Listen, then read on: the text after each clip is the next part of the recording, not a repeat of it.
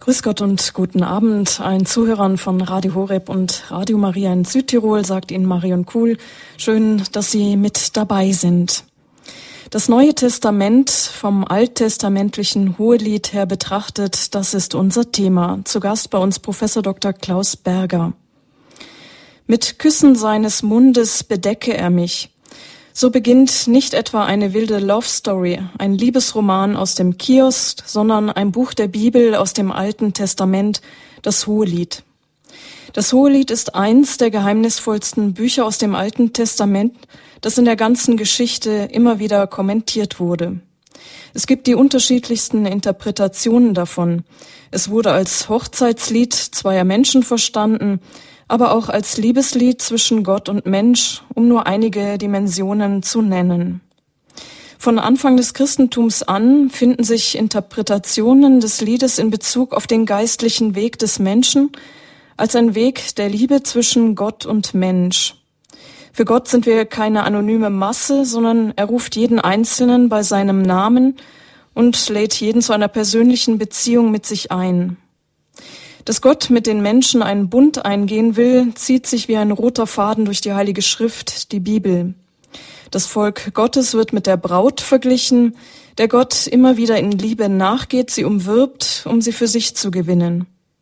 In einem Buch der Bibel ist dieses Motiv ganz gebündelt und intensiv wiederzufinden, und zwar in dem Buch Das Hohelied der Liebe. Wenn Christus einen neuen, ewigen Bund in seinem Blut gestiftet hat, dann können wir dieses Buch der Heiligen Schrift nicht außer Acht lassen. Und deshalb beschäftigen wir uns heute einmal damit. Unser Thema, das Neue Testament vom alttestamentlichen Hohelied her betrachtet.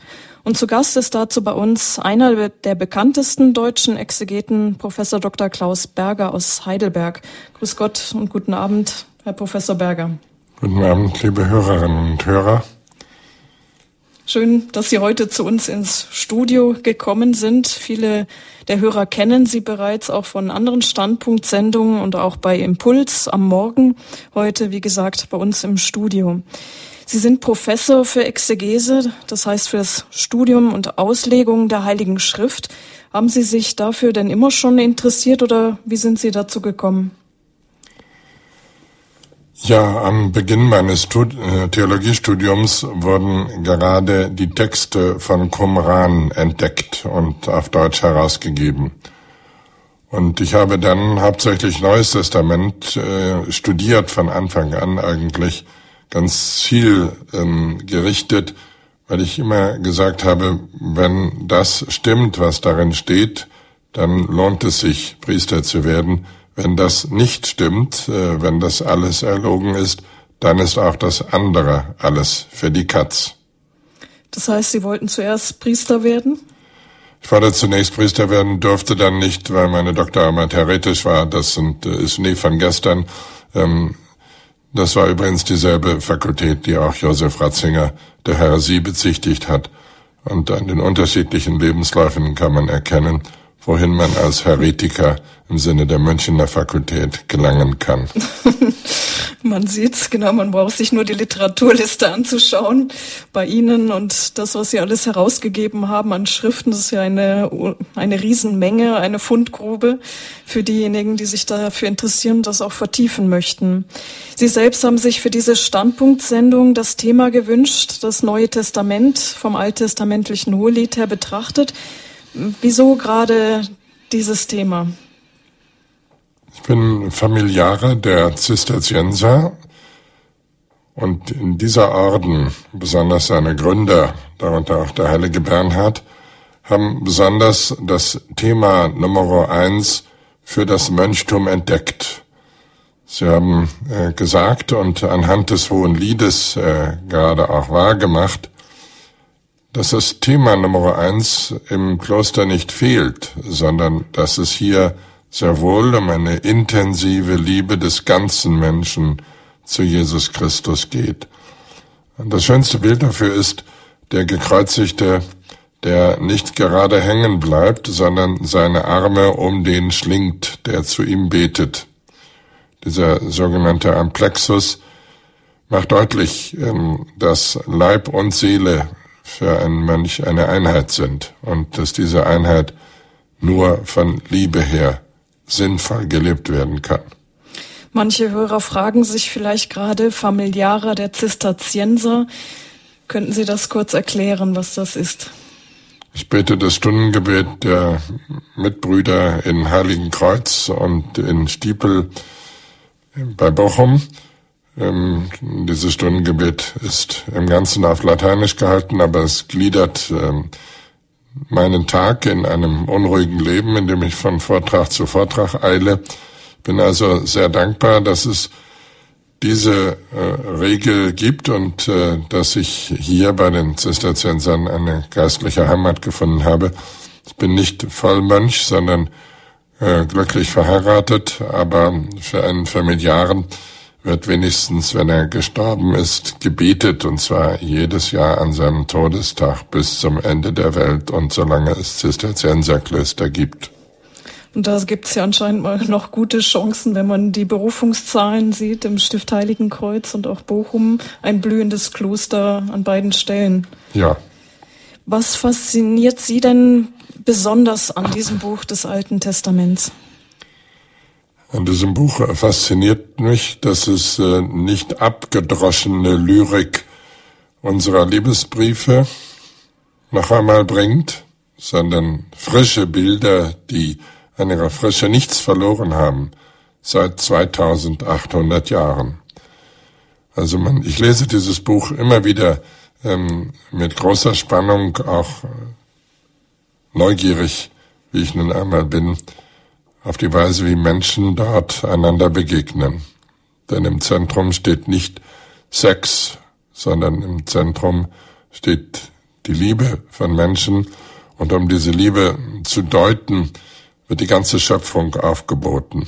Also Tiere und Pflanzen und vor allen Dingen der Frühling. Mhm. Im Judentum wird das Hohe Lied an hohen Festen gelesen.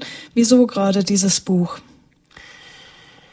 Das Judentum versteht wie die Kirche die Existenz des ganzen Volkes her, die Existenz des Volkes Gottes von der Liebe Gottes her. Und Judentum wie Christentum gehen davon aus, dass die Liebe zwischen Mann und Frau selber göttlich ist. Auch bei den Römern ist Amor ein Gott und dass jede Liebe zwischen Mann und Frau, wenn sie glücklich ist, etwas erkennen lässt von der Liebe Gottes selber. Sie ist eingebettet, die Liebe zwischen Mann und Frau, in die Liebe Gottes zu seinem Volk. Wenn man das so sieht, ähm, ist das individuelle Paar nicht so isoliert und allein, sondern steht in einem großen und weisen Zusammenhang. Liebe ist darauf angelegt, im Volke Gottes zu existieren. Dort wird sie am sinnvollsten, dort wird sie am ehesten getragen. Hm. Manche Menschen meinen, man interpretiere etwas sehr viel hinein, wenn man diese Liebesgeschichte im Hohen Lied auf die Geschichte zwischen Gott und Mensch bezieht, aber es, diese Interpretation gibt es ja von Anfang an. Worauf stützt sich diese Interpretation? Ja, ganz schlicht darauf, dass äh, Liebe ebenso etwas Einfaches ist wie etwas Göttliches. Und diese Kombination gibt es sonst nicht, da wird es immer kompliziert. Wenn ich zu meiner Frau sage, ich liebe dich, dann ist es äh, einfach und eindeutig. Und genauso ist es, äh, wenn Gott zu seinem Volk sagt, dass er dieses Volk liebt und wenn er von seinem Volk erwartet, dass es ein bisschen auch ihn wiederlebt. Ja, das Neue Testament vom alttestamentlichen Hohelied her betrachtet. Bei uns zu Gast ist heute Abend Professor Dr. Klaus Berger. Sie, liebe Zuhörer, können sich nach dem Vortrag auch mit einbringen mit Ihren Fragen, mit Ihren Anliegen. Aber jetzt sind wir erst einmal gespannt auf Ihren Vortrag. Bitte schön. Das sogenannte Hohelied oder das hohe Lied Salomos heißt auf Hebräisch Lied der Lieder oder die Mutter aller Lieder. Der Sache nach ist es äh, ein Lied vom Geschlechtsverkehr. Aber eigentlich ist es doch eine, keine schamlose Darstellung, sondern eine wunderbar poetische Wahrnehmung dessen, was zwischen Mann und Frau geschieht. Und wegen der Tatsache, dass man in dieser Liebe zwischen Mann und Frau alle Liebe der Welt wiedererkennt, besonders die des Schöpfers zu seinem Volk.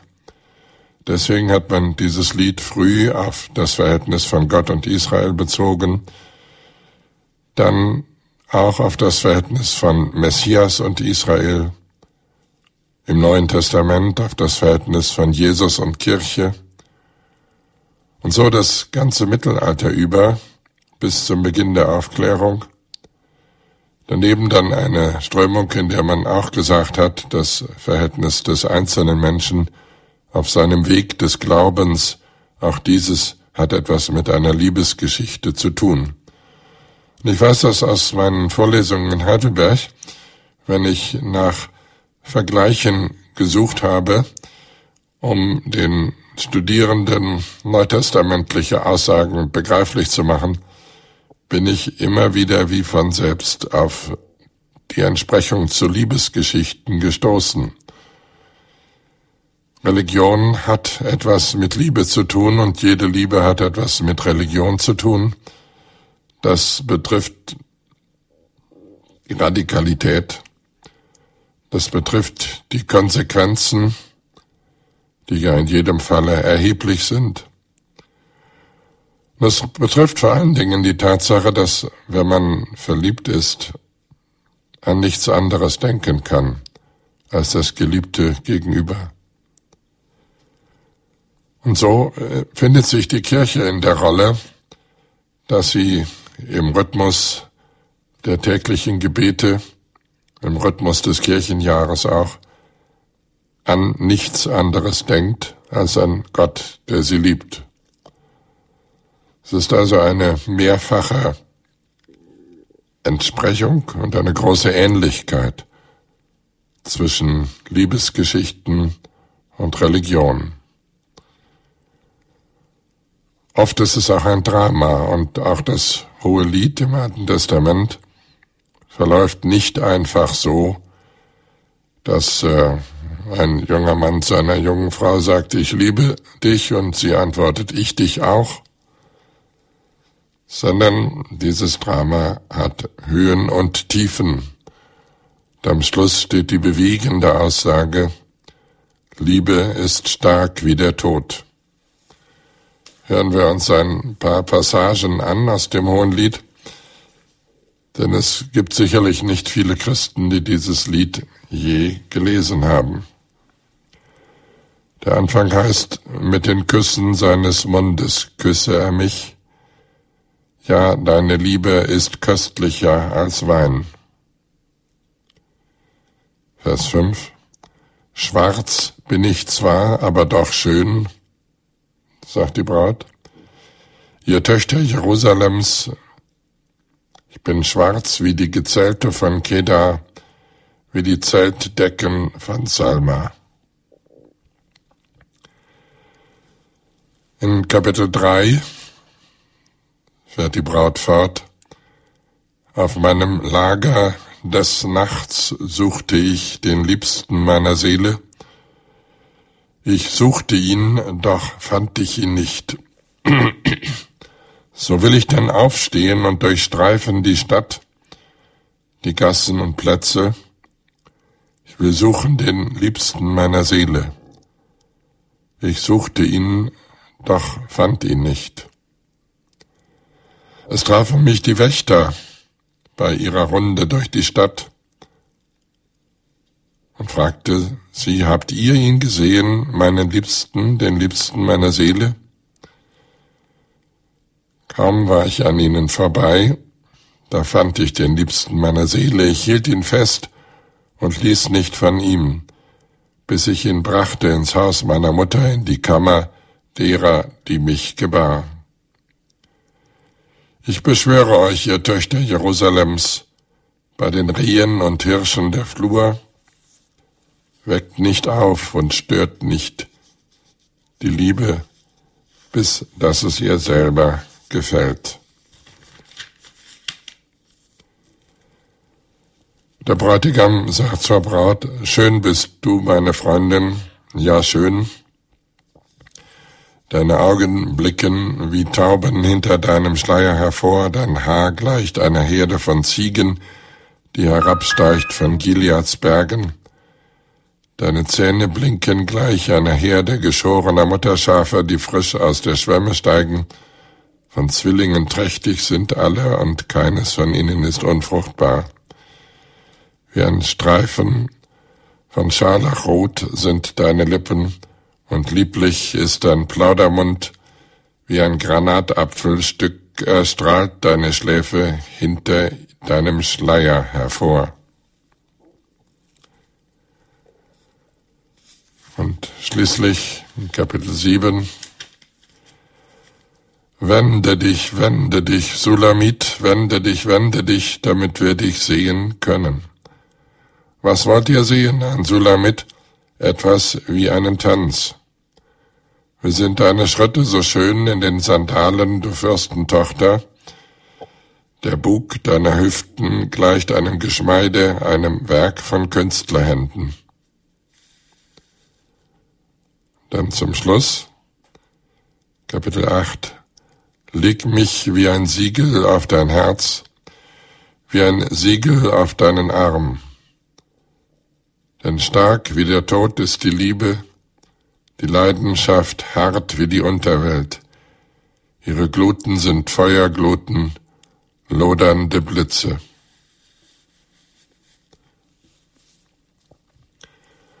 Erkennen an diesem Lied die poetische Kraft, die Leidenschaft und auch eine Liebe zu ungewöhnlichen Bildern, die die Liebe nicht langweilig werden lassen.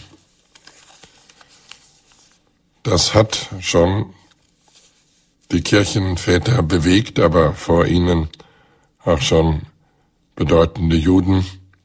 Rabbi Akiva um 150 nach Christus erklärt zu diesem Lied, das preiswürdigste, vorzüglichste und hochgeschätzteste Lied unter den Liedern in welchem Gott uns preiset und wir ihn preisen. Gott preist uns, indem er uns anredet als die Braut und sagt, wie schön bist du. Und wir preisen ihn und sagen, mein Bräutigam ist einmalig, kommt und bewundert meinen Bräutigam. Der französische Patristiker Henri de Lubac hat in seinem Buch Exegese Medieval, das auch der Heilige Vater sehr schätzt, über das hohe Lied geschrieben, dieses kleine Buch von einem Ende bis zum anderen in dem Sinn verstanden, dass es das Herz der Offenbarung, die in der ganzen Bibel enthalten ist, zum Ausdruck bringt dieses Buch feiert das große Geheimnis der Liebe, der Vereinigung zwischen Gott und Menschen, die in Israel vorgebildet und durch die Menschwerdung des ewigen Wortes verwirklicht wurde.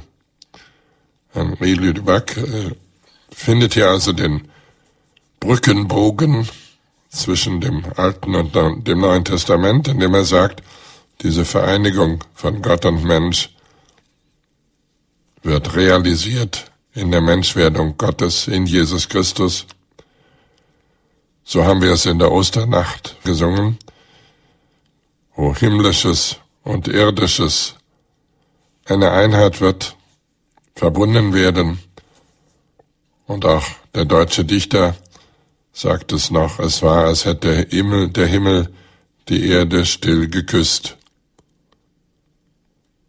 Das Geheimnis der Welt ist die Liebe, Verbindung von Gott und Mensch, von Himmel und Erde. Und in Jesus Christus wird das für uns wirklich greifbar. Christentum ist Erlösung mit Bodenhaftung. Erlösung so real, so bewegend, so mitreißend wie Liebe.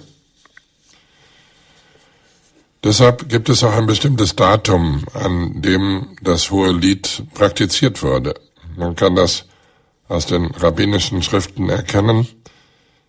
Am 15. August gingen die Frauen, in, die noch keine Männer hatten, in weißen Gewändern in die Weinberge und sangen dieses Lied. Der 15. August, das kommt uns Katholiken ganz bekannt vor. Maria Himmelfahrt, das strahlendste Marienfest. Das ist natürlich kein Zufall, dass der Tag, an dem menschliche Ehen begonnen und gesegnet werden, umfangen sind von der Liebe Gottes zu seinem Volk, dass an diesem Tag die Mutter Gottes, die Braut des Heiligen Geistes, in den Himmel erhoben wird. Die jüdischen Texte, die zur Zeit des Neuen Testamentes entstehen, deuten den Bräutigam, die Figur des Bräutigams aus diesem Lied, konsequent auf den Messias. Und diese messianische Deutung hört sich dann so an. Zu dem Vers Siehe, du bist schön, meine Freundin, schreiben die Ausleger im Midrash, das heißt in der rabbinischen Auslegung, Du bist schön durch die Ausübung der religiösen Vorschriften, du bist schön durch die Liebeswerke, du bist schön durch Befolgung der Gebote, du bist schön durch Beachtung der Verbote, du bist schön in deinem häuslichen Leben durch die Entrichtung von Zehnten, du bist schön in der Mildtätigkeit gegen die Armen und Fremden. Das heißt, die Schönheit des Gottesvolkes zur messianischen Zeit besteht in dem Charme der Mildtätigkeit. Ganz ähnlich zum Hohen Lied wieder. Mein Geliebter ist mein und ich bin sein. Das kennen wir auch aus der deutschen Liebesdichtung. Ich bin din und du bist min. Das stammt aus dem Hohen Lied im Übrigen. Und dafür sammeln die Ausleger, die jüdischen Ausleger Stellen aus dem Alten Testament und sagen, er ist mir ein Gott und ich bin sein Volk. Er ist mir ein Vater und ich bin sein Kind. Er ist mir ein Hirt und ich bin sein Schaf. Er ist mir ein Hüter und ich bin sein Weinberg. Er ist mein Geliebter und ich bin seine Geliebte. Diese jüdische Deutung auf Messias und Volk wird im Christentum von Jesus selber übernommen.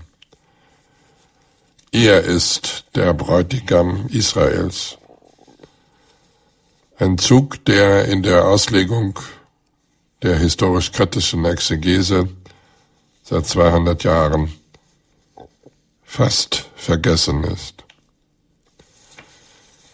Dabei gibt es dieses, dass Jesus der Bräutigam ist, in allen vier Evangelien, bei Paulus im Epheserbrief, in der Offenbarung des Johannes, also in allen Theologien, die dem Judentum nahestehen,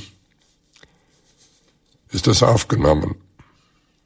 Nach den ersten drei Evangelien feiert Jesus mit den Jüngern Vorhochzeit. Das heißt, ähm, es ist so, wie wenn in Norddeutschland jemand seinen Freunden erklärt, ich heirate in sechs Wochen. Dann sagen die Freunde, da musst du einen ausgeben daraufhin, solange du noch frei herumlaufen darfst. Und diese Praxis ist nicht allein in Norddeutschland üblich, sondern sie heißt im Judentum zur Zeit Jesu Vorhochzeit besteht schlicht darin, dass der Bräutigam mit seinen Freunden in Abwesenheit der Braut schon einmal sich Mut antrinkt, feiert. Und das tut Jesus, indem er mit den Jüngern Wein trinkt Und das tut er, indem er die Jünger als Freunde des Bräutigams bezeichnet. Auch Johannes der Täufer nennt sich Freund des Bräutigams, der sich freut, die Stimme des Bräutigams zu hören. Dieser Johannes der Täufer erklärt, der Messias, Jesus, ihm gehört die Braut, nicht mir. Ich muss abnehmen, er muss größer werden. Denn das Volk, erkennt Johannes der Täufer, das strebt zu Jesus und liebt Jesus und dieses Volk wird seine Braut sein, wenn sich diese Braut entsprechend bereitet. Dem Epheserbrief und in der Offenbarung des Johannes geht es darum, dass die Braut gewaschen werden muss, dass sie ein bräutliches Gewand bekommt und dass schließlich nach der Offenbarung des Johannes die ganze Weltgeschichte zuläuft auf die Hochzeit des Lammes. Das heißt auf Deutsch die Hochzeit des Messias mit seinem Volk. Jesus als der Bräutigam. Das ist für mich ein besonders intensiver Hinweis auf den Zölibat, den Jesus gehalten hat und seine Begründung. Denn Jesus macht seine Nicht-Ehe zum Zeichen seiner Hoffnung. Er sagt, ich bin der Bräutigam. Die Braut muss sich erst vorbereiten. Aber ich warte um meines Lebens willen auf diese Hochzeit. All meine Sehnsucht liegt auf diesem Fest. So gab es auch andere Propheten, bei denen die Gestalt ihrer Ehe direkt Auskunft gab über ihre Botschaft. Der Prophet Hosea sollte eine Prostituierte heiraten, dass sie ihren Beruf aufgegeben hätte, steht da nicht. Vielmehr wollte Gott daran deutlich machen, wie untreu Israel seinem Partner, nämlich Gott, ist, so wie eine Prostituierte untreu ist. Bei Jesus. Nun das Gegenbild dazu, der Neubeginn des Verhältnisses von Gott und Gottes Volk, in diesem Falle das Gottesvolk aus Juden und Heiden, dieser Neubeginn kommt zeichenhaft zum Ausdruck darin, dass Jesus nicht heiratet, sondern auf seine Braut wartet. Und ich denke, dass auch der Zölibat, gerade auch der von Weltpriestern, nur so wirklich theologisch, religiös gedeutet werden kann. Ein Zölibat heißt, Jesu Lebensstil folgen und damit die Hoffnung, die Jesus hat, auf die Hochzeit mit seinem Volk teilen und damit vor allen Dingen teilen und ungeteilt weitergeben die Liebe Jesu zu seinem Volk. Denn Bräutigam und Braut, das lernen wir doch aus dem Hohen Lied, das hat etwas zu tun mit Liebe. Und deshalb ist auch Zölibat ein Fall von Liebe, ein Fall von Liebe zum Gottesvolk in der Nachahmung des Lebensstils Jesu.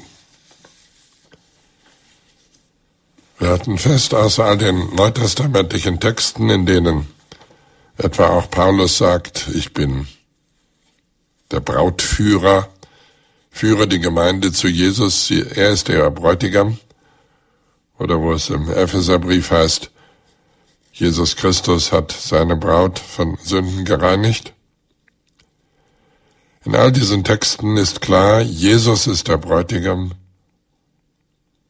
Und so ist überhaupt nur verständlich, warum er nicht heiratet. Die Hochzeit ist noch nicht vollzogen, das wird erst geschehen, wenn er wiederkommt. Es kommt darauf an, dass die Braut rein und strahlend und schön ist oder in diesem Zustand bewahrt und gehütet wird. Oder die Braut selbst muss sich durch ihre Werke ein Hochzeitskleid zulegen. Überschneidungen ergeben sich nicht zuletzt mit dem Konzept der Kirche als dem Leib Christus. Christus liebt seine Kirche wie ein Mann seine Frau. Und die Wiederkunft Christi, und das ist das Spannende dabei, ist nicht zuerst dominiert, bestimmt vom Gerichtsgedanken, sondern sie ist vor allem ein großes Fest, die Vereinigung von Messias und seinem Volk.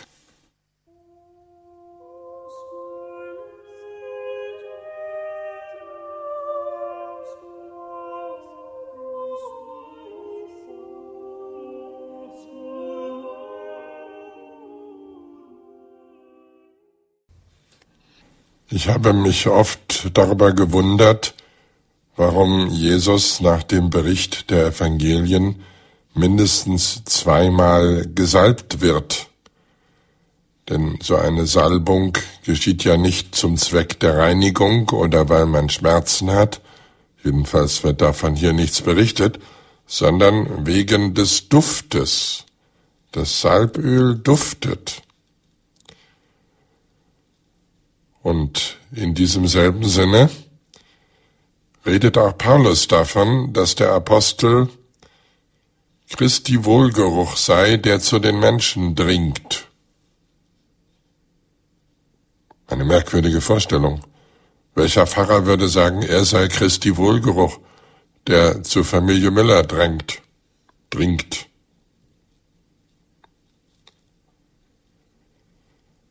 Aber wir Christen heißen die Gesalbten, also mit Salböl.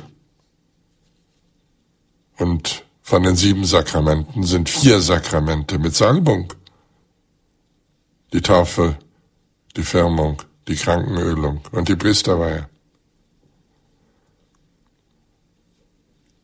Und wie gesagt, es kam auf den Wohlgeruch an, und da stoßen wir auf eine Dimension, die uns völlig verloren gegangen ist, worüber es auch keinerlei exegetische Sekundärliteratur gibt. Die Theologie des Geruchs in der Bibel. Dazu ein paar Gedanken. Durch den Geruch haben Menschen miteinander Kontakt. Es ist eine Art, den anderen wahrzunehmen. Daher sagt man auch, ich kann einen Menschen nicht riechen oder gut riechen. Die Vielfalt der Gerüche und Düfte bedeutet ein Reichtum, wie etwa orientalische Küchendüfte das auf ihre Weise tun. Vor allen Dingen der Duft der Salbung aber ist eine zärtliche und umschmeichelnde Zuwendung, das pure Gegenteil von Gewalt. Aber dabei kann es geschehen, dass diese Sanftheit der Annäherung durch Salbung doch die kräftigste sein kann, die am meisten das Herz bewegt. Viele Krankenhausseelsorger berichten das, wenn die Kranken gesalbt werden möchten und dann ihre Tränen gelockert werden. Das Christentum ist eine Salbungsreligion, weil der Messias selber auf Deutsch der Gesalbte heißt, speziell verstanden als Salbung mit Heiligem Geist. Und noch etwas haben die Salben an sich. Früher unterschied man das Krankenöl, das Grisam und das Katechumenenöl. Sie wurden am Gründonnerstagmorgen in der Bischofskirche geweiht, mit langen, schönen, eigenen Präfationen. Diese Salben und Gerüche und Öle sind ein Stück exotischer Fremdheit. Und wenn man sie etwa in Norddeutschland verwendet, kommt damit etwas zum Ausdruck vom Kosmopolitismus der Kirche. Ein Stück weite Welt, denn die Handelsstraßen der Antike und des Mittelalters transportierten solche Kostbarkeiten. Schließlich werden wir durch die Gerüche auch geprägt. Wenn ich früher auch nur durch ein Raucherabteil gegangen war auf dem Zug und nach Hause kam, fragte meine Frau mich, hast du wieder im Raucherabteil gesessen? Aber es genügte in diesen schlimmen Zeiten durch ein Raucherabteil zu gehen und schon für eine Woche ungenießbar zu sein. Es ist also etwas Besonderes mit der Theologie des Geruchs und des Riechens. Und dass die, dass die Kirche dieses so häufig in Sakramenten verwendet, entspricht ganz dem Hohen Lied. In meiner Ausgabe habe ich all die Texte notiert, die im Hohen Lied auf Duft, Bezug nehmen. Und es ist in jedem Kapitel eine ganze Handvoll von Texten. Zum Beispiel so. Kapitel 1, Vers 3. An Duft sind lieblich deine Salben, dein Name ist glättendes Öl, darum haben die Mädchen dich lieb, sagt die Braut zum Bräutigam. Oder Kapitel 2, Vers 13.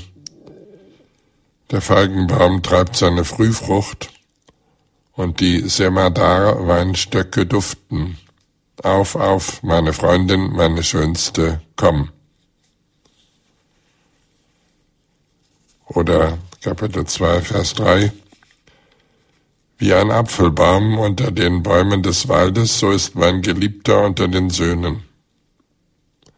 In seinem Schatten zu sitzen ist mein Begehr, und seine Frucht schmeckt süß meinem Gaumen. Also der Bräutigam duftet wie ein Apfelbaum. Oft ist die Rede vom Tageswind, etwa Kapitel 4, bis dass der Tageswind weht und die Schatten entfliehen, will ich gehen zum Mürrenberg und Weihrauchhügel. Der Tageswind ist der Wind, der den Tag beendet. Gegen Abend macht sich ein Wind auf. Sie kennen das von Ihren Reisen nach Palästina her. Und der Mürrenberg und der Weihrauchhügel, das ist die Braut. Sie wird verglichen mit einem duftenden Berg, sei es von Myrrhen, sei es von Weihrauch. Es wird deutlich, hier im Hohen Lied wird ganz unbefangen ähm, geredet von den Düften und Gerüchen unter Menschen. Wir sind da mittlerweile etwas zurückhaltender geworden. Manche Leute sagen, am besten äh, duftet jemand, wenn er nach gar nichts riecht.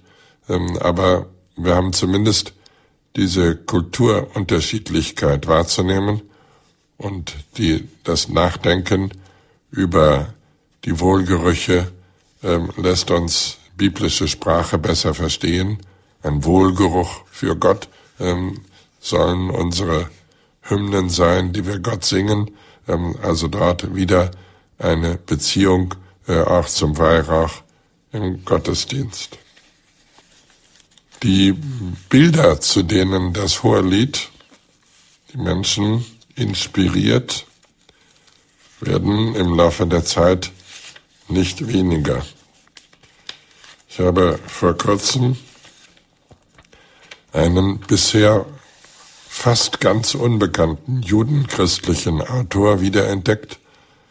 Er ist fast ganz unbekannt, weil er auf Latein geschrieben hat. Er lebte zu Beginn des fünften Jahrhunderts in Rom, hieß Aponius und ist deutlich ein Judenchrist. Als Judenchrist übernimmt er bei seiner Auslegung des Hohen Liedes die Deutung auf den Messias. Er ist Christ geworden, der sagt, dieser Messias ist Jesus Christus. Und in diesem schönen Passus, den ich jetzt zitieren möchte, legt er das hohe Lied aus. Wenn der Frühling kommt, als Vorläufer des Sommers, wird der Winter in die Flucht geschlagen. Alle Kreatur lebt wieder auf und freut sich, und alle Tiere kümmern sich je nach ihrer Art um die Nachkommenschaft. Und wenn sie trächtig sind, bauen sie Ruheplätze. Die Vögel errichten Nester und rufen sich gegenseitig mit ihren Stimmen von verborgenen Bergen her. Wo schon der Erdboden den Kriechtieren Nahrung bereitstellt, fehlt dann auch den gefiederten Tieren die Nahrung nicht. Wo die wohlklingende Stimme des Mastgeflügels mit süßer Melodie ertönt, da fliegen auch die Bienen aus, um Beute in den Blumen zu machen. So hat unser Herr Jesus Christus nach dem schrecklichen Winter des Götzendienstes und der philosophischen Lehre durch seine Passion, die unser Passa ist, Übergang, nämlich vom Tod zum Leben. So hat Jesus das Antlitz der Welt geziert durch die Blumen der Märtyrer und die Werke aller Heiligen. Genau zu dieser Zeit wurde am Anfang alle Kreatur erschaffen und der Mensch wurde geformt aus dem Lehm der Erde. Genau zu dieser Zeit wurde Jakob Israel aus Mesopotamien zurückberufen ins eigene Land. Und das Passalam ist mit seinem Blut Typus Christi. Zu dieser Zeit haben die Juden das Land der Verheißung betreten, als der Jordan umgeleitet wurde. Zu dieser Zeit ruft Christus die Kirche aus dem Tal der Tränen zum Berg des Paradieses und er ruft auf, eile, meine Freundin, und komm. Der judenchristliche Autor Aponius nimmt hier Bezug auf den Frühling, und zwar ganz speziell auf dem 25. März. Dieser 25. März ist eine Art Urdatum der Schöpfung und der Heilsgeschichte. Und unser Aponius schreibt, dass auch die Juden das Land der Verheißung hier betreten haben zu dieser Zeit, als der Jordan umgeleitet wurde, also bei der Einwanderung in Palästina. Und dass genau zu dieser Zeit, nämlich zu Ostern, Christus die Kirche aus dem Tal der Tränen ruft zum Berg des Paradieses. Und dafür zitierte eben das hohe Lied auf Eile, meine Freundin, und komm. Die Art des Denkens kennen Sie aus der Osternacht. In der Osternacht wird ja auch gesagt, dies ist die Nacht, da du Israel herausgeführt hast aus Ägypten. Dies ist die Nacht, in der die Sonne aufgeht, der Messias kommt und es gibt auch jüdische Parallelen dazu, die sagen, es gibt insgesamt vier Nächte. Die Nacht, in der Gott das Licht erschaffen hat, die Nacht des Bundes mit Abraham, die Passanacht und die Nacht, in der der Messias kommen wird. Es ist also eine bestimmte Art von Auslegung, alle wichtigen Daten auf einen Zeitpunkt zu legen. Und hier bei diesem judenchristlichen Autor geschieht es unter dem Bild des Frühlings. Und wenn Sie das hohe Lied einmal lesen, werden Sie feststellen, überall und immer wieder geht es um das Aufblühen der Natur im Frühling und das zu dieser Zeit Mann und Frau sich besonders leicht finden, weil sie wieder ohne nass zu werden, ohne in den Regen zu geraten, in die Weinberge gehen können. Ähm, das bedeutet unsere Liebe ist geborgen in der Schöpfungsordnung, zu der der Frühling einfach dazugehört.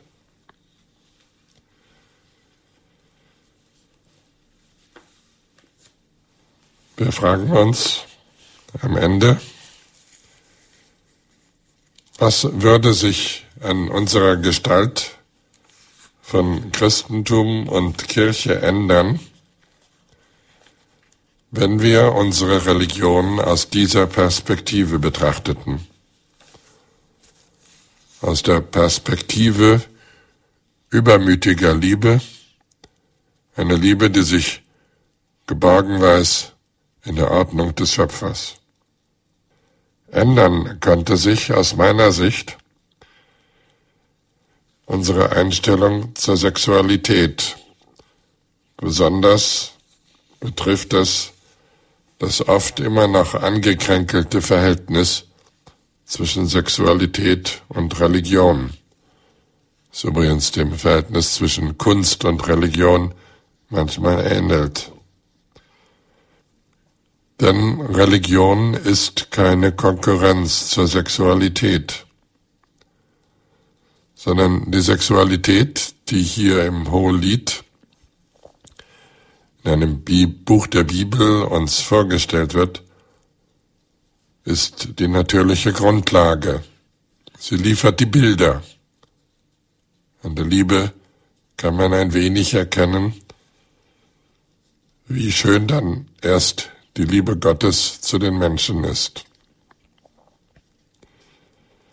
Es ist eben nicht bei der Rede von Sexualität hier zunächst davon die Rede, dass man sich vor Sünde hüten müsste. Sünde kommt hier nicht vor. Das heißt nicht, dass es sie nicht gibt. Es bedeutet nicht, dass nicht gerade in der Sexualität größtes Unrecht geschähe zwischen Mann und Frau und zwischen Menschen überhaupt. Aber es ist eine Aussage über das, was hier überhaupt geschieht, nämlich eine liebevolle, fantasiereiche Annäherung, die die ganze Natur mit einbezieht. Die Unbefangenheit, mit der das hohe Lied etwa über Brüste redet, hat das Christentum später verloren. Von der mittelalterlichen Mystik gibt es freilich eine Beziehung zur Kunst der Frührenaissance. Die Kunst der Frührenaissance hat ja auch keine Scheu, die Menschen nackig darzustellen. Aber nicht alle Päpste haben das Renaissance-Rom gleichmäßig mit Sympathie akzeptiert. Aber wir halten fest, das hohe Lied spricht von einer Liebe, die weder kitschig noch süßlich noch schwül oder geschmacklos oder auf Kosten anderer gar geschieht, sondern eine Liebe, die oft pausbäckig ist, oft naiv, auf jedenfalls, jedenfalls aber voller Vitalität. Und nur wenn wir diese Vitalität verstehen, begreifen wir auch, wie frühe Kirchenväter und später besonders die Zisterziensermönche jeder einen Kommentar über das hohe Lied schreiben weil sie hier anknüpfen möchten, weil sie meinen, dass die Liebe der Menschen von diesem Vertrauen auf den Schöpfer und die Ordnung in der Natur her, von dem Charme der überwältigenden Schönheit der Schöpfung her neu gewonnen werden kann. Also es geht zunächst, glaube ich, um das Verhältnis zwischen Sexualität und Religion, das von hier er erfrischend erneuert werden könnte. Nicht zuerst von Sünde reden. Übrigens wird von der Braut auch nicht gesagt, dass sie jungfräulich sei. Der zweite Punkt. In einer Lesart des Christentums vom Hohen Lied her würde deutlich werden, dass der emotionale Bereich des Christseins neu gefüllt werden sollte.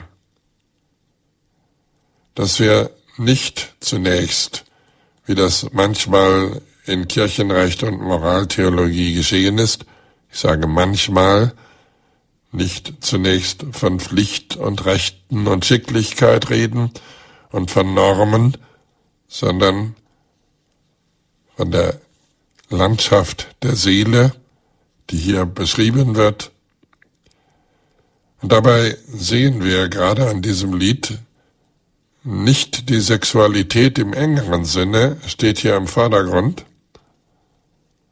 sondern es geht darum, dass das sich nacheinander sehnen von Menschen, die Sehnsucht nacheinander, dass in ihrer Tiefe erfasst wird, auch in ihrer Sehnsucht. Die Frau, die nachts durch die Gassen eilt und ihren Geliebten sucht, das ist natürlich nicht nur ein Spezialfall äh, von unglücklichem Nicht-Antreffen sondern das gibt es öfter, auch in übertragener Bedeutung. Wo ist der Geliebte? Und ich will gehen und ihn suchen. Schließlich drittens, hier wird in einer Sprache von Menschen geredet, die nicht zuerst klerikal ist die auch nicht biblisch im engeren Sinne des Wortes ist, sondern in, in einer Weise, in der zum Teil die Bezeichnungen für den innerlichen Bereich der Menschen überhaupt erst erschlossen werden. Die deutsche Mystik, die das hohe Lied immer wieder zur Inspiration gebraucht hat, hat im Anschluss an dieses kostbare Hochzeitsgedicht überhaupt erst eine Sprache entwickelt für die menschliche Innerlichkeit.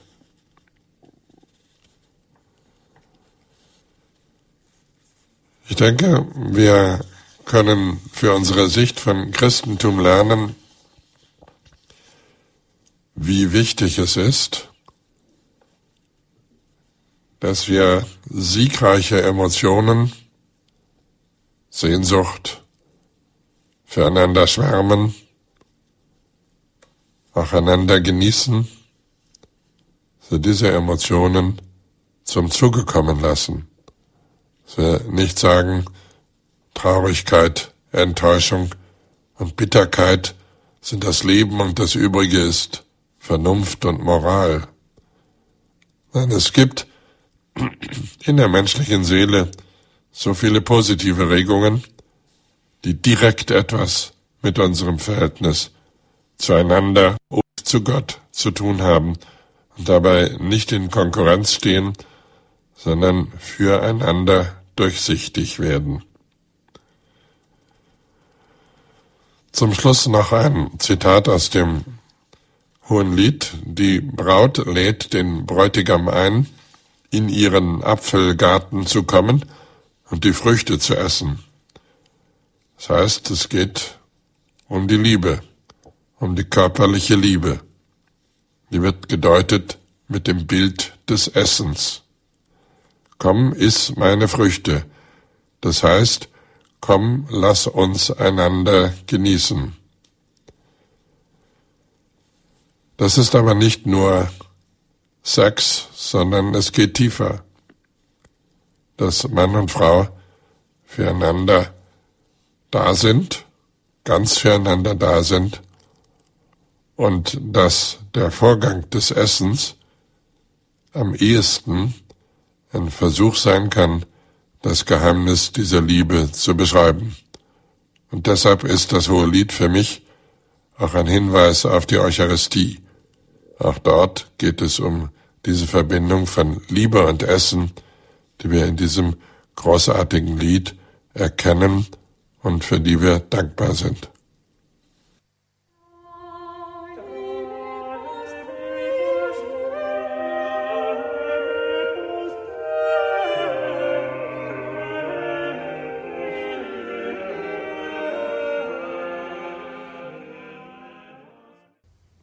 Sie hören die Sendung Standpunkt bei Radio Horeb. Allen, die später noch dazugekommen sind, herzlich willkommen.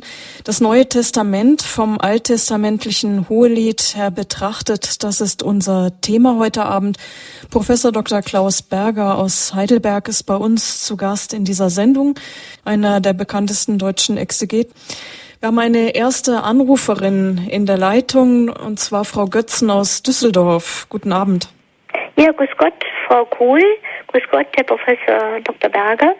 Ich bin ganz glücklich äh, über Ihren Vortrag das Hohe Lied der Liebe, weil das ist auch so, so mein Herzstück eigentlich aus der Bibel und ich habe es ja auswendig gelernt, nicht ganz. Äh, für mich ist aber auch ähm, das nicht nur ein, ein Beispiel für Christus, den Bräutigam und seiner Kirche, oder überhaupt eben als Liebeslied, sondern auch zwischen äh, Christus und der Seele und meiner Seele zum Beispiel. Und auch die Stelle, ähm, das ist glaube ich 3.2, Aufstehen, wenn ich die Straße bestreife, ihn suche, den meine Seele liebt, das kann zum Beispiel auch ein wunderbarer Hinweis sein und durchtragen in einer Glaubensnacht. So ist mir schon geschehen. Oder auch die Stelle, wo er mit der Hand durch das Gitter greift. Es sind so viele Stellen dabei, die, die gut tun, die aufzeigen, wie, wie sehr sich auch äh, Gott eben nach meiner Seele sehnt und ich mich nach ihm sehne. Das wollte ich einfach nur dazu sagen. Ja, vielen Dank. Das äh, kommt meiner Intention genau entgegen. Über die Stelle, die Sie gerade zitiert haben, gibt es einen schönen Kommentar des heiligen Bernhard von Clairvaux in seinen Predigten. Und äh, Bernhard äh, sagt so, was für eine Sehnsucht und Glut, dass sie bei Nacht aufsteht, die Öffentlichkeit nicht scheut, die Stadt durcheilt, offen und überall nach dem Geliebten umherfragt und sich auf keine Weise von der Verfolgung seiner Spur abbringen, durch keine Schwierigkeit behindern, durch keine Liebe zur nächtlichen Ruhe zurückhalten lässt, nicht durch die Schamhaftigkeit der Braut und nicht einmal durch das nächtliche Grauen, und trotzdem ist sie in all dem bisher in ihrer Sehnsucht unbefriedigt geblieben. Also ein wunderschöner Kommentar, ähm, der zeigt, dass der heilige Bernhard sehr viel von Liebe verstand, gerade als Mönch im Kloster. Dankeschön, Frau Götzen, dass Sie sich eingebracht haben. Auf ja, Wiederhören. Gute Nacht. Ja, wenn auch Sie Fragen haben, jetzt ist die Möglichkeit dazu. 089 517 008 008 ist die Nummer, die Sie wählen müssen, wenn Sie außerhalb von Deutschland anrufen. 0049 vorab und dann die Null der Münchner Vorwahl weglassen. Frau Götzen hat gerade diesen Punkt auch angeschnitten. Nicht nur unsere Sehnsucht nach Gott, sondern auch die Sehnsucht Gottes nach uns dass er uns nachgeht. Ich glaube, das ist auch ein Punkt, der vielen gar nicht äh, so sehr bewusst ist. Ähm, und auf den sie jetzt auch einen Blickpunkt gelegt hat, vielleicht, dass er im Kopf vielleicht mal präsent sein kann, dass Gott uns ähm, liebt, aber oft vielleicht nicht so ganz im Herzen. Gerade das ist ja auch oft aufgegriffen worden in den Kommentaren, auch das, was Sie gerade erwähnt haben. Ja, ähm, der heilige Bernhard sagt, dass Gott und Mensch ja eigentlich sehr unterschiedlich sind, weil Gott heilig ist und äh, unendliche haben und der Mensch äh, ein Würstchen in der Finsternis. Aber in einem sind sie vielleicht, wenn überhaupt, dann vergleichbar, nämlich in der Sehnsucht nacheinander. Also das, was Sie gerade gesagt haben, Gott sehnt sich nach dem Menschen, der Mensch sehnt sich nach Gott. Ähm, da treffen sich beide. Und das ähm, ist ein Gedanke, der im Jahrhundert Bernhards äh, wirklich eine Revolution bedeutet. Und deshalb haben die Zisterzienserklöster sich auch so rapide und schnell ausgebreitet und es bis auf 1700 Klöster in ähm, Mittel- und Nordeuropa gebracht, ähm, weil hier äh, auch eine neue Art von Humanität entdeckt wird. Nicht? Dass ähm, Sexualität eben äh, kein in erster Linie wirtschaftliches Phänomen ist, äh, sondern dass es ähm, eine Sache der Sprache, der Poesie, ähm, der Sehnsucht ist. Ähm, dazu hat das Christentum eigentlich hier geholfen an dieser Stelle. Also die Würde der Ehe.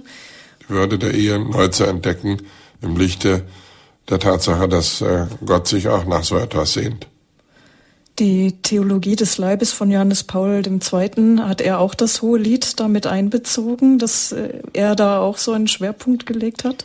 Also er kennt es natürlich und ich finde, dass es gerade angesichts der bitteren kirchlichen Gegenwart ganz äh, nötig wäre, von diesem Punkt aus eine christliche, eine katholische Sexualethik neu zu entwerfen. Hm. Sie haben eben ganz zu Beginn bei den Kostproben aus dem Hohen Lied auch eine Stelle vorgelesen. Schön bin ich, doch schwarz. Und die Braut, die über sich selber, ähm, nee, umgekehrt, schwarz bin ich doch schön, die über sich selber jetzt sagt, sie wäre gar nicht so schön, aber der Bräutigam schwärmt stattdessen, du bist schön, meine Freundin, kein Makel ist an dir. Wie passt das zusammen? Ja, diese Stelle hat die Ausleger fasziniert wie sonst nichts. Ähm, Black is beautiful, das äh, kommt hierher. Ähm, Schwarz ist gerade besonders schön. Und ähm, die Ausleger haben das ähm, zum Teil gedeutet ähm, auf die Heiden, dass die Heiden äh, Christen, äh, weil die Heiden ähm, Sünder sind, eine heidnische Vergangenheit haben, ähm, dass also Schwarz ähm, eigentlich ähm, Hässlichkeit bedeutet, ähm, Dunkelheit, ähm, die Dunkelheit von Sünde, bösem Willen und Irrtum. Ähm, aber im Lied ist das eigentlich äh, so gar nicht gesagt, dass es sich hier um äh, intellektuelle ähm, Mängel handelt oder äh, um ähm, irgendwelche anderen Defizite, sondern man darf voraussetzen, dass hier die Geliebte des Königs eine Afrikanerin ist. Und dass der König hier dieser Afrikanerin den Vorzug gibt vor anderen. Und man hat ja im Kontext selber ähm, hier natürlich auch erkannt, die Braut erklärt ihre schwarze Haut dadurch, dass sie zu lange in der Sonne gewesen sei und äh, dass sie äh, deshalb ähm, auch gerne wieder in den Weinberg möchte, um eben dort eine Gärtnerin im Weinberg zu sein, den Weinberg zu hüten. Ähm, aber sie beklagt sich dann in Kapitel 1, dass man sie nicht lässt. Ähm, und äh, dadurch ist sie frustriert, weil sie doch äh, im Weinberg natürlich nicht nur auf Weintrauben aufpassen möchte, sondern auch ihren Geliebten sehen möchte. Also schwarz ähm, bedeutet hier ähm, schon etwas Exotisches, aber etwas umso mehr Erstaunliches. Äh, und ähm, das war natürlich ein willkommener Anlass, hier auch äh, in späteren Jahrhunderten die Rede von der Besonderheit der Liebe Gottes unterzubringen. Martin Luther hat gesagt, es geht hier um den, um den Menschen, der zugleich Sünder und gerecht ist, der zugleich schwarz ist und doch von Gott geliebt ähm, das ist, denke ich, äh, seelsorgerlich äh, ganz zutreffend. Der Mensch sündigt und ist doch der von Gott geliebte. Und insofern können wir diesen Satz auch verstehen. Ähm, wir können ihn weniger gut verstehen, ähm, wenn es sich darum handeln soll, dass wir nicht wirklich gerechtfertigt sind. Wir haben weitere Hörer in der Leitung. Wenn auch Sie sich mit einbringen wollen, 089 517 008 008. Standpunktsendung bei Radio Horeb und Radio Maria. Das Neue Testament vom alttestamentlichen Hohenlied betrachtet. Wir haben Herrn Letter aus Herzogmaurer in der Leitung. Grüß Gott, guten Abend. Ja, hier Netter aus Herzogenaurach. Guten Nicht Abend, Letter, sondern Netter aus Herzogenaurach. Grüß Gott. Grüß Gott. Ich wollte jetzt bloß einmal nochmal fragen, Sie haben ja über gesprochen, dass die Religion und Sexualität, und so wenn ich das richtig verstanden habe, die Kirche auch die sexuelle Ethik überdenken müsste. Jetzt habe ich nur die Frage, in welche Richtung, oder das ist ja sag mal, ein allgemeines Wort, wie kann das konkret aussehen, Ihrer Meinung nach? Mhm. Ja, vielen Dank für die Anfrage. Das Wort überdenken, ähm, wenn man äh, das hört, wie ich das gerade vernommen habe, dann meint man natürlich zunächst konkrete Regelungen. Darüber müssen wir heute Abend nicht diskutieren. Ähm, was mir am Herzen liegt, und das wäre so die Grundlage einer ähm, Sexualethik, einer neuen Sexualmoral, ähm, dass dargestellt wird, wie schön Liebe ist und äh, wie sehr sie ähm, auch Widerspiegelung der Sehnsucht Gottes selber ist und äh, dass Sexualität ähm, nicht zuerst unter dem Aspekt von Normen, Normverletzung, Gebot und Sünde behandelt werden muss, sondern zuallererst unter dem Aspekt des Genießens. Ja, ich beantworte die weitere Frage, oder nochmal, wenn ich weiterfragen darf. Äh, ich müsste, man müsste heute doch, doch eher darauf achten, dass Liebe nicht unter dem Gesichtspunkt der Sexualität gesehen wird, sondern wenn ich da das 13. Kapitel im Korintherbrief lese, dann steht hier in dieser Liebe von Sexualität, sage ich jetzt einmal, überhaupt nichts drin. Da steht zum Beispiel dabei, sie sucht nicht das Ihre, sie bläht sich nicht auf, sie lässt sich nicht verbittern, sie rechnet das Böse nicht an. Ich habe habe eigentlich eher den Eindruck, dass man heutzutage, wenn man das Wort Liebe wählt, gleich an Sexualität denkt. Und das ist natürlich eine, eine, gefährliche Sache, weil dann kann man mit Feindesliebe, mit verschiedenen Sachen, kommt man ja dann überhaupt nicht weiter. Weil die Liebe ist dann in, in, in in erster Linie, sage ich jetzt einmal, um einen Feind lieben zu können, das werde ich nicht emotional, das werde ich nicht gefühlsmäßig schaffen, sondern das muss ich in erster Linie erst im Hinblick auf Christus, auf die, auf die, dass alle Menschen Kinder Gottes sind, alle Geschöpfe Gottes sind, muss ich ja das im, erst im geistigen, äh, fast, sage ich mal, rationellen Sinn verarbeiten, bevor ich gefühlsmäßig, eventuell dann gefühlsmäßig zu der Feindesliebe auch noch komme.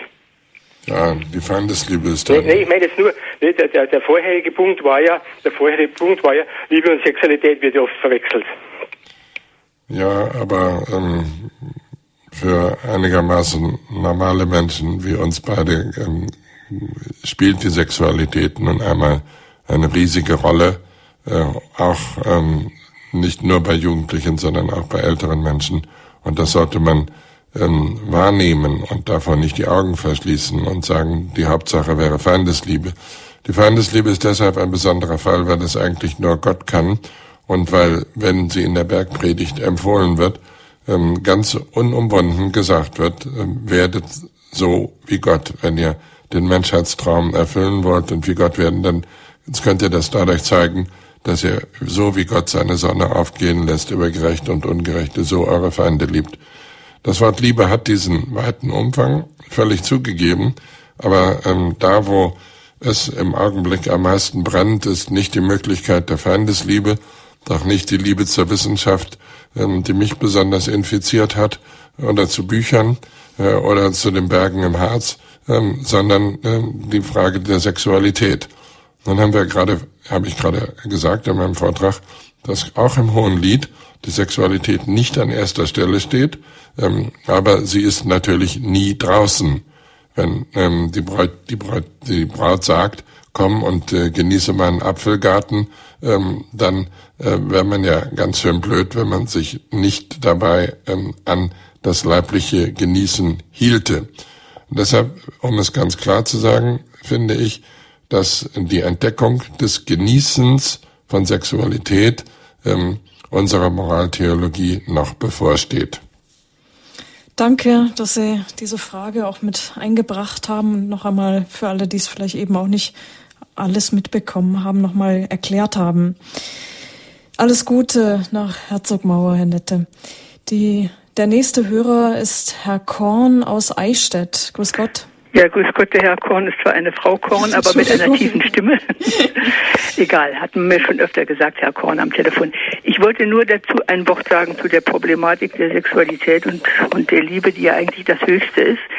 Und zwar heißt dieses Wort Corruptio optimi pessima. Das heißt, die Verderbnis des Besten ist die schlimmste Verderbnis. Und ich glaube, das ist das, was wir heute erleben. Ja, vielen Dank. Finde ich äh, total richtig. Eine gute Idee. Danke, Bitte. Korn. Alles Gute. Auf Wiederhören. Ja, wenn Sie sich noch einbringen wollen, etwas Zeit ist noch. 089 517 008 008. Für alle, die aus Südtirol mit dabei sind, Luxemburg, der Schweiz, wenn Sie sich mit einbringen wollen, 0049, die Vorwahl nicht vergessen. Herr Nett hat gerade das Hohe Lied im Neuen Testament erwähnt. Erste Korintherbrief, Kapitel 13. Wie ist denn die Beziehung zwischen diesen beiden Liedern? Das ist eine interessante Frage. Im neutestamentlichen Hohen Lied 1 Korinther 13 wird ja die Liebe abgesetzt, ein bisschen von Glaube und Hoffnung. Es wird gesagt, Glaube und Hoffnung, das sind ähm, eigentlich vergängliche Charismen, aber die Liebe bleibt, weil sie mit Gott geradezu identisch ist. Und äh, deshalb sagt Paulus an anderer Stelle, dass Gott seine Liebe in unsere Herzen eingegossen hat. Und deshalb nennt man die Liebe Leben, Glaube und Hoffnung eine eingegossene Tugend. Das heißt, sie bedeutet, wenn die Menschen lieben können, Anwesenheit Gottes selbst.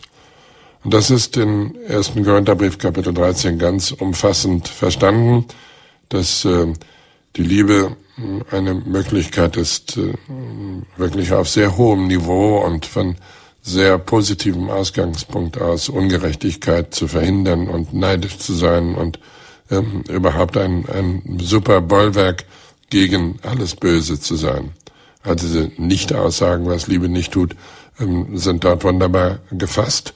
Ähm, dabei wird natürlich bei Paulus äh, Liebe zu einer Art von Gerechtigkeit eine Supergerechtigkeit, eine, ein positives Erfülltsein von dem, was Gott selber will, nämlich alle Kreaturen fördern, sie alle umarmen und all ihr Bestes wollen. Im Hohen Lied ist das äh, sehr viel kreatürlicher gedacht und wirklich aufgebaut auf dem Verhältnis zwischen Mann und Frau.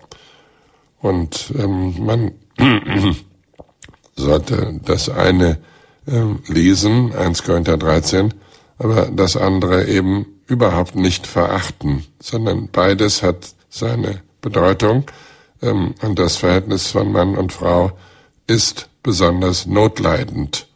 Wenn man überlegt, dass ein Drittel der Ehen geschieden wird, dann ist dort ähm, schon offenbar in der Erziehung und ganz speziell in der öffentlichen Beurteilung dieses Verhältnisses irgendetwas schiefgelaufen, ähm, und ähm, wenn man das äh, irgendwie kurieren will, dann kann man das am besten tun mit beiden Texten. Dem paulinischen Text in 1 Korinther 13 über die Standhaftigkeit und Wehrhaftigkeit der Liebe und mit dem Hohen Lied, in dem es äh, wirklich einfach um die schlichte, dankbare Freude an der Liebe geht.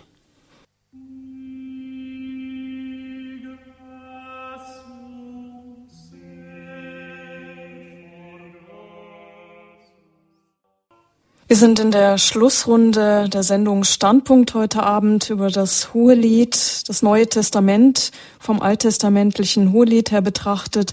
Bei uns ist Professor Dr. Klaus Berger.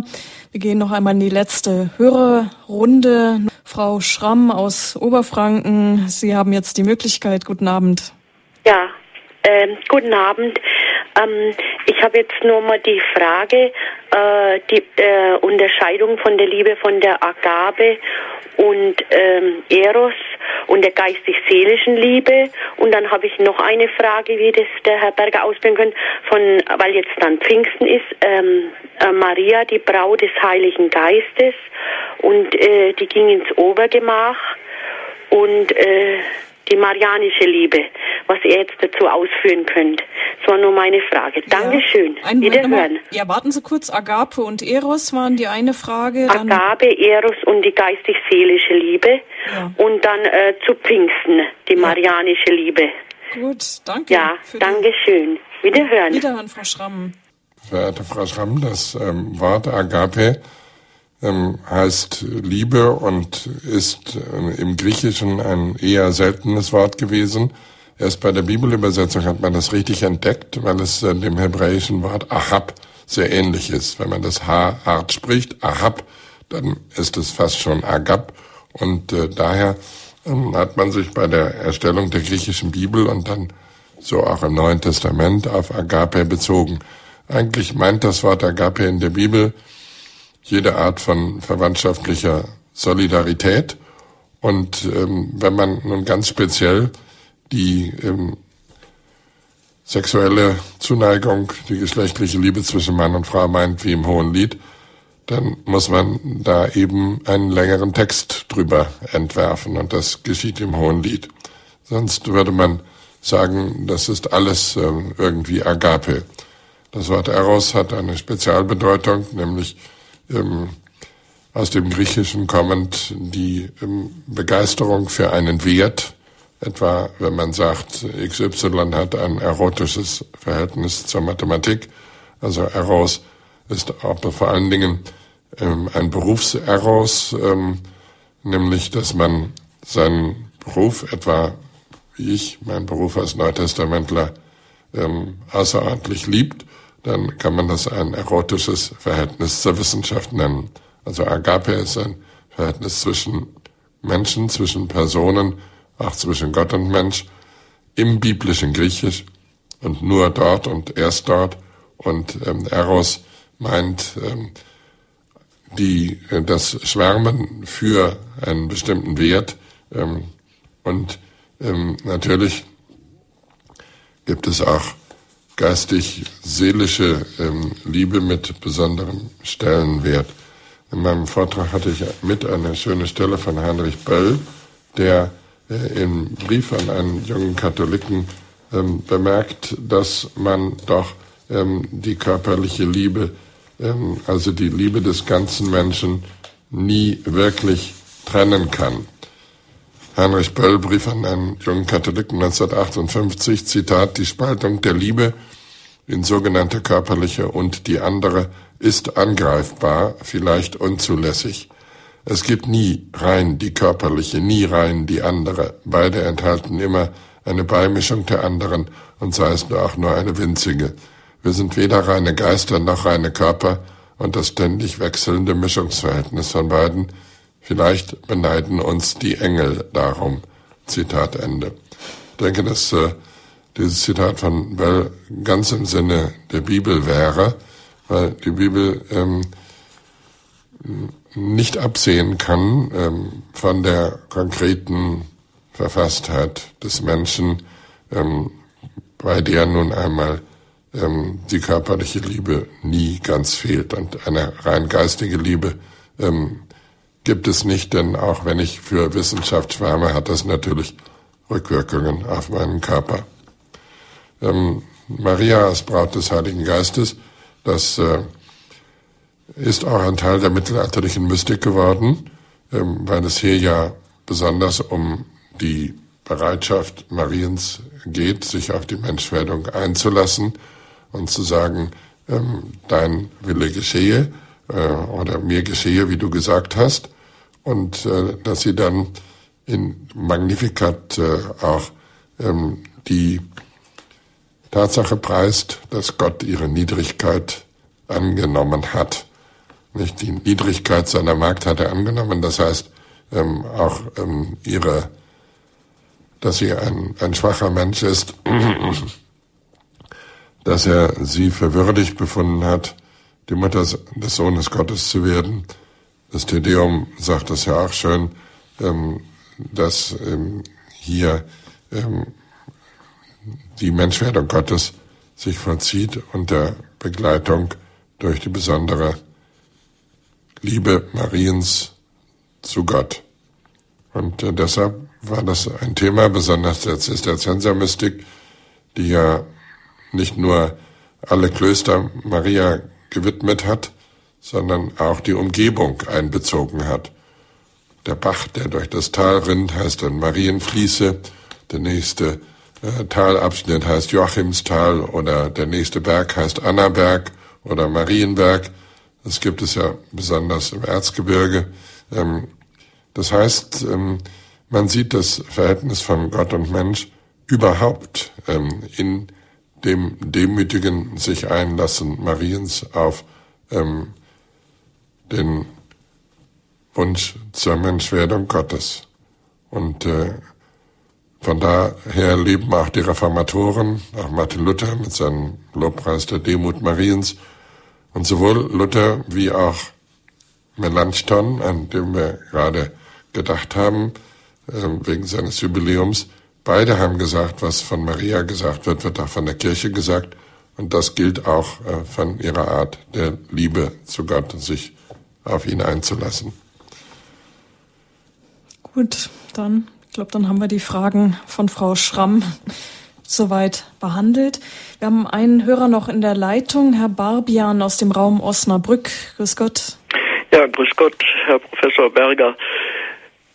Liebe in ihrer geschlechtlichen Form als Abbild der heiligsten Dreifaltigkeit. Können Sie dazu etwas sagen?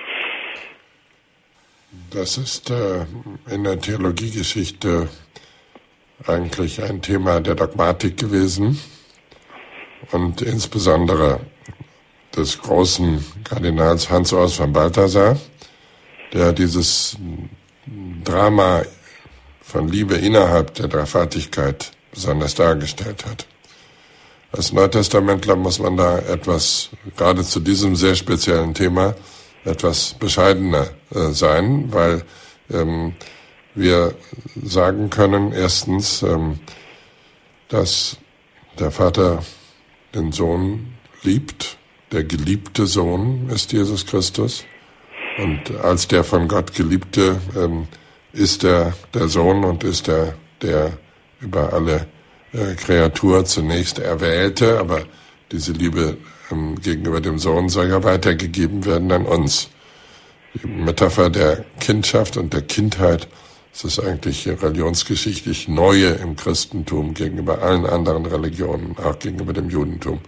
Das ist also die Kindheit und damit ähm, die liebevolle Zuwendung ähm, der Eltern gegenüber dem Kind und darum geht es zunächst, also des Vaters gegenüber dem Sohn, äh, dass dieses äh, so zentral ist.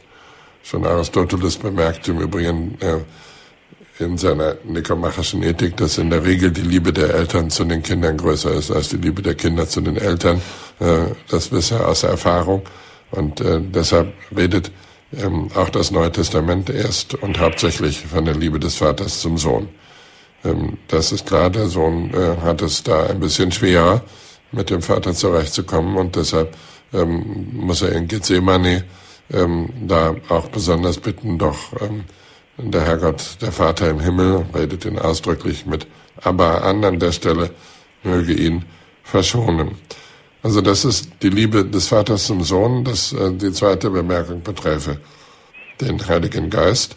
Ähm, der Heilige Geist ähm, ist ähm, reine Liebe ähm, und ähm, diese reine Liebe verbindet die drei Personen in der Dreifaltigkeit miteinander. Der Heilige Geist wird immer als der betrachtet in den Hymnen, der die Einheit eigentlich ähm, herstellt. Die Einheit zwischen Vater und Sohn geschieht durch den Heiligen Geist.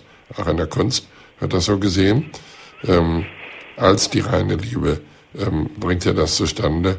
Ähm, und ähm, die Wirkung ähm, für innerhalb der Theologiegeschichte ist ganz interessant, weil die drei Schlagworte der französischen Revolution, die von Freiheit, Gleichheit und Brüderlichkeit eine trinitarische ist.